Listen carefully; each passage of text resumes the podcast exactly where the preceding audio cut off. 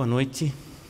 Estou feliz em recebê-los para mais uma oportunidade de abrirmos a palavra de Deus e estudarmos o plano de Deus para nós. Eu cumprimento também os nossos amigos que estão nos assistindo pela internet e gostaria de convidar a todos, vocês que estão aqui presentes, os nossos amigos, internautas, para gastarmos um pouquinho de tempo com oração. Vamos fechar os nossos olhos, vamos orar. Maravilhoso Deus, nosso Criador, te louvamos por mais esse dia e por esse momento que podemos abrir a tua palavra, ouvi-la e abrir o nosso coração para uma atitude responsável e positiva em relação ao que vamos ouvir. Pedimos que, tal como a chuva que cai lá fora, o teu espírito também seja derramado sobre nós. E esse derramar causa em nós, Senhor, uma apreciação positiva da tua palavra. Abençoa-nos e cobre, Senhor, com as tuas sagradas mãos todas as nossas necessidades, as nossas ansiedades, nossos problemas, para que eles não venham atrapalhar em algum momento a nossa comunhão contigo agora. Nos abençoa, nos perdoa, nós te oramos no nome sagrado de nosso Salvador Jesus. Amém. Durante essa semana, nós estamos considerando os aspectos relacionados com saúde e adoração. Foi assim que no sábado último nós conversamos sobre o propósito da nossa existência e como isso se relaciona com uma cosmovisão adventista. A visão de onde nós viemos, por que nós estamos aqui, qual o propósito da nossa existência e para onde nós estamos indo. Depois nós conversamos sobre uma necessária mudança na mente. Vimos que não basta apenas mudar hábitos se não mudarmos a nossa maneira de pensar. Então, nós conversamos ontem sobre uma verdade especial para esses nossos dias, um conceito chamado verdade presente. E nessa noite nós vamos falar um pouquinho dessa verdade e como o conhecimento da verdade nos faz capazes para ajudar, cooperar com Deus numa mudança da nossa natureza. Então, vamos considerar qual o problema, como esse problema de mudança da natureza nos afetou. E eu quero começar a nossa fala dessa noite é, fazendo um pequeno exercício. Eu vou colocar aqui uma frase e eu gostaria que você completasse, ok? E a frase é essa.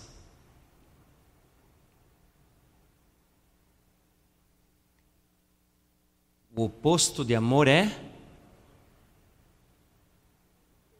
Será? Será que é ódio? Vamos considerar um pouquinho sobre isso. Se o oposto de amor é ódio, Deus não pode odiar, concordam? Porque Deus, diz a Escritura, é amor. Quem não ama não conhece a Deus, porque Deus é amor. Isso está claro, 1 João 4,8. Se Deus é amor e o contrário de amor for ódio, Deus não pode odiar. Mas aprecie comigo esse texto de Malaquias 2,16. Porque o Senhor Deus de Israel diz que odeia o divórcio e também aquele que cobre de violência suas vestes, diz o Senhor dos Exércitos. Portanto, cuidai de vós mesmos e não sejais infiéis. O texto diz claramente que Deus odeia. Odeia o quê? O divórcio. Existem outras cinco coisas que Deus odeia, está nas Escrituras Sagradas, essa relação. Eu, eu separei só duas. A segunda que eu separei é essa aqui, ó. Tens, contudo, a teu favor que odeias as obras dos nicolaítas, as quais eu também odeio. Só para você saber, Nicolaítas foi uma seita do primeiro século da igreja cristã que pregoava o amor livre, descompromissado. E Deus está dizendo que, assim como a igreja primitiva odiou as obras de, dos nicolaítas, ele também odeia. Se o contrário de amor é ódio, Deus não pode odiar, mas a Escritura diz que ele odeia. Então, o contrário de amor não é ódio. Pense um pouquinho comigo: o que é amar? O que é amor?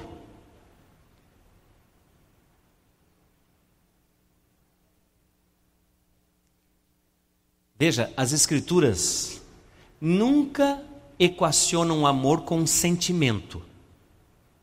Amor não é um sentimento para as Escrituras Sagradas. Amor é uma ação. E o versículo bíblico mais grandioso sobre esse assunto de amor está em João 3,16. Lembram?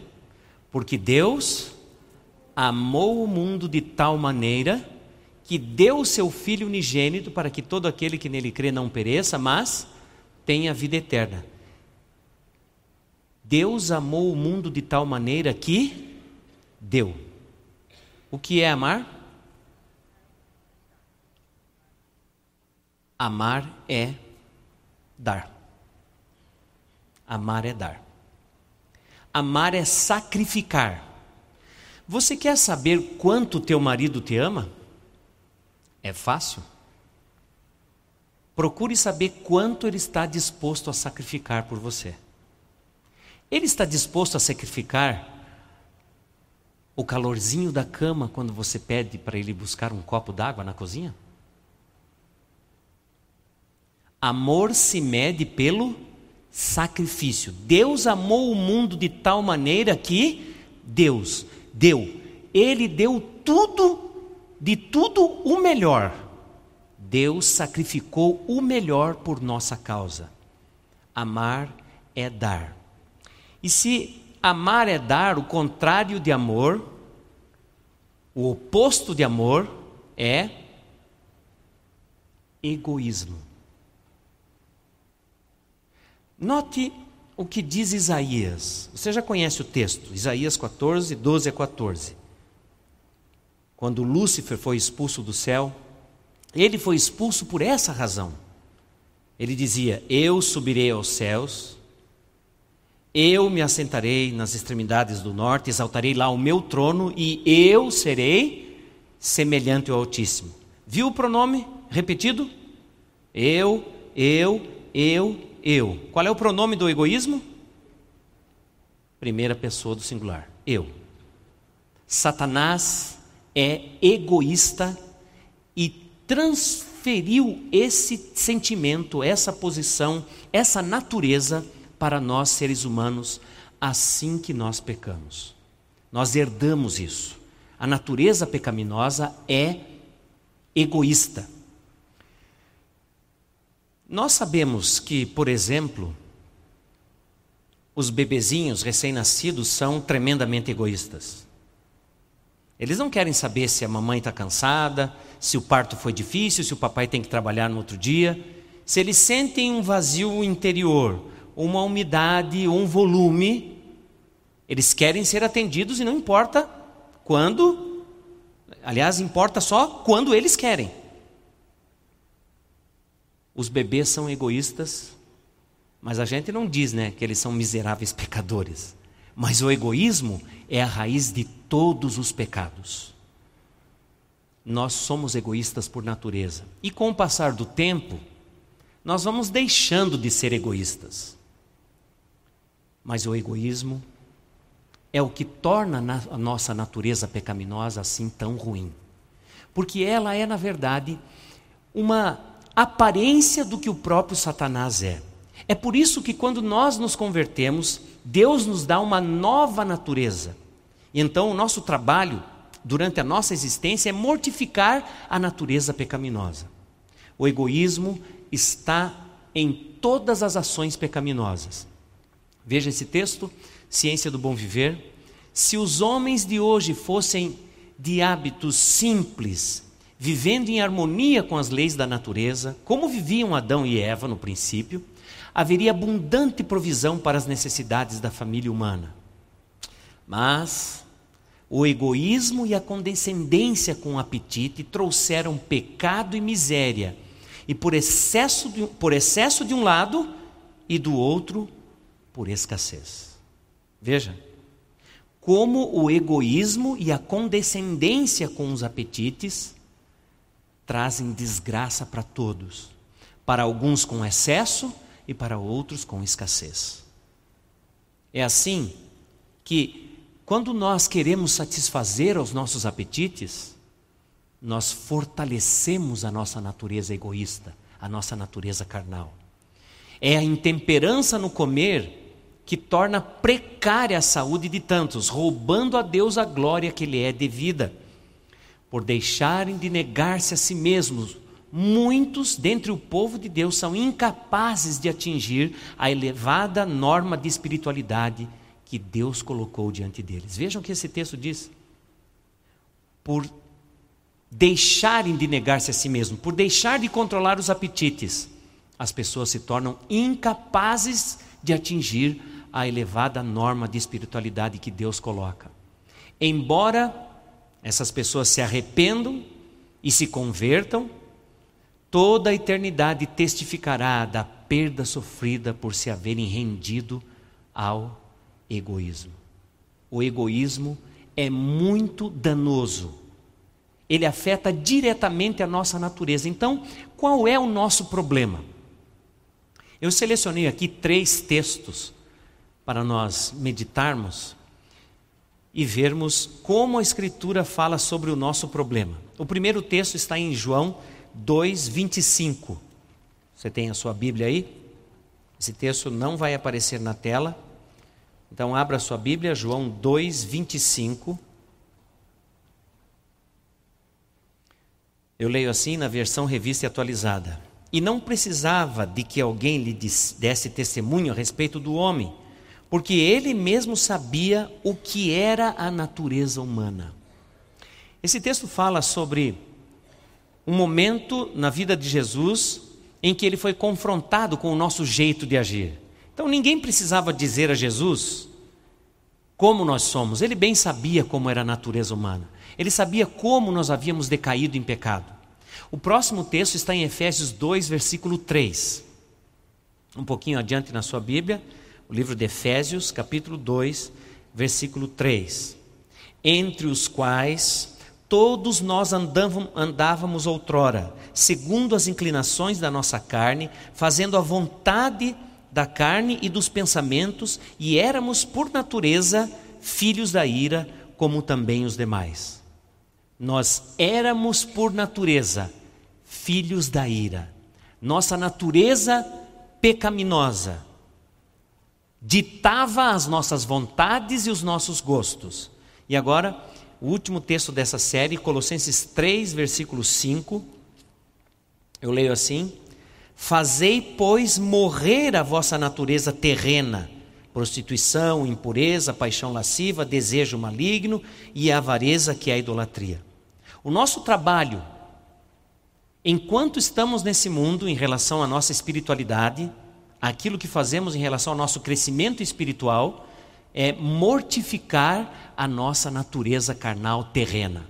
Enquanto vivemos nesse mundo, o nosso trabalho é esse. Fazendo morrer a nossa natureza terrena, aumenta em nós o poder e a influência da natureza espiritual. E a Bíblia dá uma receita interessante para você ser liberto da natureza pecaminosa. O nosso problema é a natureza. Então, quando nós vamos às Escrituras Sagradas, recebemos o poder para mortificar a natureza carnal. Jesus disse em João 8,32: Conhecereis a verdade, e a verdade vos libertará, dará libertação da escravidão da natureza pecaminosa. Jesus disse em frente a Pilatos: Todo aquele que é da verdade ouve a minha voz. Durante essa semana você está ouvindo a voz de Deus. Você está ouvindo a verdade da palavra de Deus. Ela vai surtir um efeito em você. Se você se expõe à palavra de Deus, naturalmente a tua natureza espiritual vai tomando força e subjugando a natureza pecaminosa. Mas, um detalhe importante é que, enquanto nós deixamos que os nossos gostos e as nossas vontades tenham a primazia, dominem a nossa vontade, a nossa natureza espiritual não será fortalecida. Nossas inclinações e nossos apetites naturais, eles foram divinamente providos e, ao serem dados aos homens, eram puros e santos. Era desígnio de Deus que a razão governasse os apetites e que eles servissem a nossa felicidade, para a nossa felicidade. Mas, quando os apetites dominam, uma inversão acontece. Quando eles são regulados e controlados por uma razão santificada, são santidade ao Senhor. Então nós somos santificados à medida que nós controlamos os nossos impulsos, nossos desejos, nossos apetites. Controlando isso, nossa razão, nossa espiritualidade vai sendo santificada. Se nossos hábitos físicos não são corretos, nossas faculdades mentais e morais não podem ser fortes. Não podem, pois existe grande afinidade entre o físico e o moral. Não podemos ser fortes espiritualmente. Por meio do apetite, Satanás dominou a mente e o ser das pessoas. Através do apetite, ele domina tudo. E ele exulta ao ver a família humana mergulhando mais e mais profundamente em sofrimento e miséria. Ele sabe que as pessoas que têm hábitos errôneos, e corpo doente não podem servir a Deus tão resoluta, tão perseverante e tão puramente como se fossem sãos. Ele sabe disso. Não é que as pessoas não querem servir a Deus. Não é que as pessoas não têm desejo de servir a Deus. Elas não podem, não conseguem, enquanto Satanás controlar-lhes o apetite. Eu quero adiantar um pouquinho o que eu vou falar amanhã. Na verdade, não vou adiantar, eu vou só convidar você para não faltar amanhã. Amanhã à noite eu vou mostrar a vocês algo que eu havia, havia visto apenas na revelação, nas Escrituras e nos escritos inspirados para a igreja. Quando eu descobri isso, que eu vou mostrar amanhã para vocês, eu fiquei muito assustado. Mas recentemente eu vi essa mesma essa, esse mesmo conteúdo na literatura secular. Como Satanás está fazendo na atualidade para dominar a mente das pessoas. E se eu lesse só na Bíblia e nos escritos inspirados para a igreja, poderia você pensar que é uma, uma, uma afirmação tendenciosa. Mas amanhã eu vou mostrar para vocês a literatura secular mostrando como Satanás está fazendo para dominar a mente das pessoas. E olha, a maioria das pessoas nem percebe isso, nem nota o que está acontecendo. Mas paulatinamente ele toma o controle. Satanás exulta ao ver a família humana caindo, caindo cada vez mais em miséria. Ele ficou feliz, exultante, quando ele pôde derrotar Eva frente à árvore do conhecimento do bem e do mal. Quando ela levou ao seu marido o fruto, ele comeu. Quando pela intemperança dos dois o pecado veio a esse mundo. Ele exultou quando ele viu toda aquela geração dos dias de Noé, que, como diz a Bíblia, comiam, bebiam, casavam e davam-se em casamento, serem arrastados pelo dilúvio. Ele ficou feliz quando o povo de Deus, sem controle dos seus impulsos naturais, se deixaram levar pelo adultério, pela fornicação, pelos excessos, pela intemperança diante do bezerro de ouro. Ele ficou feliz quando Moisés perdeu a paciência e arrojou as pedras, as tábuas de pedra contendo a lei de Deus. Ele ficou feliz quando um dos renomados líderes do povo de Deus cedeu à tentação e pecou e trouxe para a nação e para a própria família danos irreparáveis. Ele ficou tão ciente de que controlando os apetites, de que levando as pessoas à intemperança, ele teria domínio sobre todo o mundo, que ele pensou que quando o Salvador do mundo viesse a esse planeta, ele também poderia, através do apetite, levá-lo a pecar. Ele vai em busca de todas as pessoas e, através do apetite, ele tem levado multidões a se rebelarem contra Deus. Mas, como nós vimos em Efésios 2, 3, nós estávamos assim no passado, andando segundo as inclinações da nossa carne, fazendo a vontade da carne e dos pensamentos. Éramos, por natureza, filhos da ira, como também os demais mas essa não é mais a nossa situação hoje. Através de Jesus Cristo, nós recebemos o dom da salvação e recebemos o dom da regeneração. Ele quer que nós sejamos perfeitos como perfeito ao nosso Pai Celeste. E sabe, muita gente pensa que esse texto de Mateus está falando de perfeição em não errar. Mas quando você lê, abre a Bíblia em Mateus capítulo 5 e vê o contexto desses, desse versículo, você vê que Jesus está falando sobre amar as pessoas que nos tratam mal, amar os nossos inimigos. Ele diz que, Jesus, que Deus faz chover sobre os bons e os maus, ele trata bem a todas as pessoas e diz: como Deus faz, você deve fazer também, seja perfeito, como é perfeito, é o vosso Pai que está nos céus. Ele está dizendo que nós devemos amar como Deus ama. Acima de tudo, isto, porém, esteja o amor que é o vínculo da perfeição. Você quer ser perfeito? Então, a natureza amorosa de Deus tem que estar reinando em nosso coração. É interessante como nas Escrituras, essa expressão natureza espiritual tem a ver com natureza amorosa. Porque a natureza de Deus é espiritual, ele é um ser amoroso quem também alimenta a natureza espiritual se torna uma pessoa de natureza amorosa. E natureza amorosa nas Escrituras é um sinônimo de perfeição, que também é chamada nas Escrituras de santificação, que é esse processo paulatino e diário de uma mudança da nossa maneira de pensar e agir. Isso as Escrituras chamam de santificação o que nós devemos fazer a cada dia, a cada decisão e eu posso dizer a cada refeição. Em todos os momentos, nós estamos adorando a Deus ou adorando o inimigo. As nossas escolhas vão determinar isso.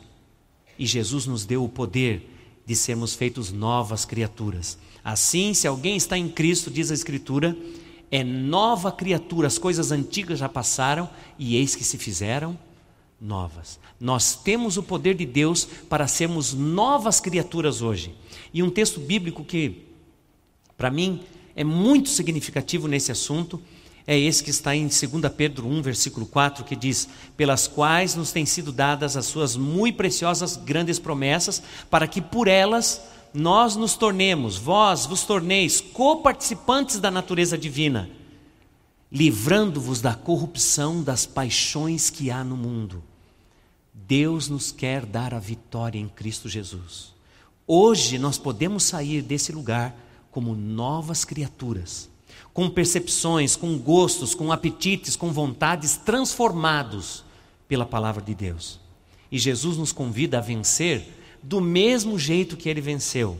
E ele disse ao vencedor: Dar-lhe-ei a sentar-se comigo no meu trono, assim como eu também venci e me assentei com meu Pai no seu trono. Repare como foi a vida de Jesus. A vida de Jesus foi mais do que uma vida de temperança. Jesus viveu uma vida de abstinência. Ele recusou mesmo coisas boas para se manter focado no alvo para o qual ele veio a esse mundo. Nós também fomos chamados por Deus para um propósito muito especial, muito específico. E ele disse que nós podemos vencer assim como ele venceu. E a maior vitória que nós podemos ter para Cristo é uma transformação do nosso coração. É retirar de dentro de nós um coração de pedra e colocar, pelo poder de Deus, um coração de carne. Um coração segundo o coração de Deus. Pouca gente entende que temperança tem a ver com santificação. Mas é isso que as Escrituras declaram. Então, cuidar-se, cuidar do corpo, cuidar do templo do Espírito Santo, tem a ver com santificação? Assim como ler as Escrituras, assim como dedicar tempo para conhecer a Deus, isso tudo se relaciona. Não há uma parte da nossa vida que esteja separada desse processo chamado santificação, inclusive o cuidado com a nossa saúde. Eu tenho dito que se você cuidar da saúde, se você praticar os oito remédios de Deus, se você praticar a temperança, você vai ter uma condição física melhor. Mas isso ainda não é o fim, não é o objetivo último desse cuidado. O objetivo último desse cuidado é glorificar a Deus. Nós fomos criados para a glória de Deus. Nós existimos para glorificar a Deus. Não é à toa que Paulo diz, portanto, glorificai a Deus em vossa maneira de viver, glorificai a Deus em vosso corpo. E quando nós falhamos nessa, nesse quesito, nessa parte, Deus tem a sua glória roubada. Deus fica privado da sua glória. Como que nós podemos imaginar que o Deus grandioso, o Deus criador dos céus e da terra, pode ter a sua glória roubada por um ato, por um gesto, por um apetite, por um desejo, por uma vontade minha? Como pode o Criador dos céus e da terra ter a sua glória roubada? Parece uma coisa tão sem sentido, sem significado. Mas lembre como entrou o pecado nesse mundo. Não foi pela intemperança? E agora Deus está nos reconduzindo àquele novo céu e a nova terra e começando por restaurar o nosso corpo. Ele quer que você saia desse lugar hoje com esse processo de restauração em andamento. Ele quer que as suas decisões sejam fortes e que você tenha capacidade de sair daqui vitorioso. Depende da sua escolha. O que você vai escolher hoje? Sair desse lugar como um vitorioso? Sair desse lugar como alguém que glorifica a Deus? Eu te convido a, nessa hora, elevar os pensamentos a Deus e entregar a Ele tudo que está te separando e tudo que está te privando da glória dele. Feche os seus olhos, ore comigo. Querido Deus e nosso Pai, entendemos pela, pela tua Escritura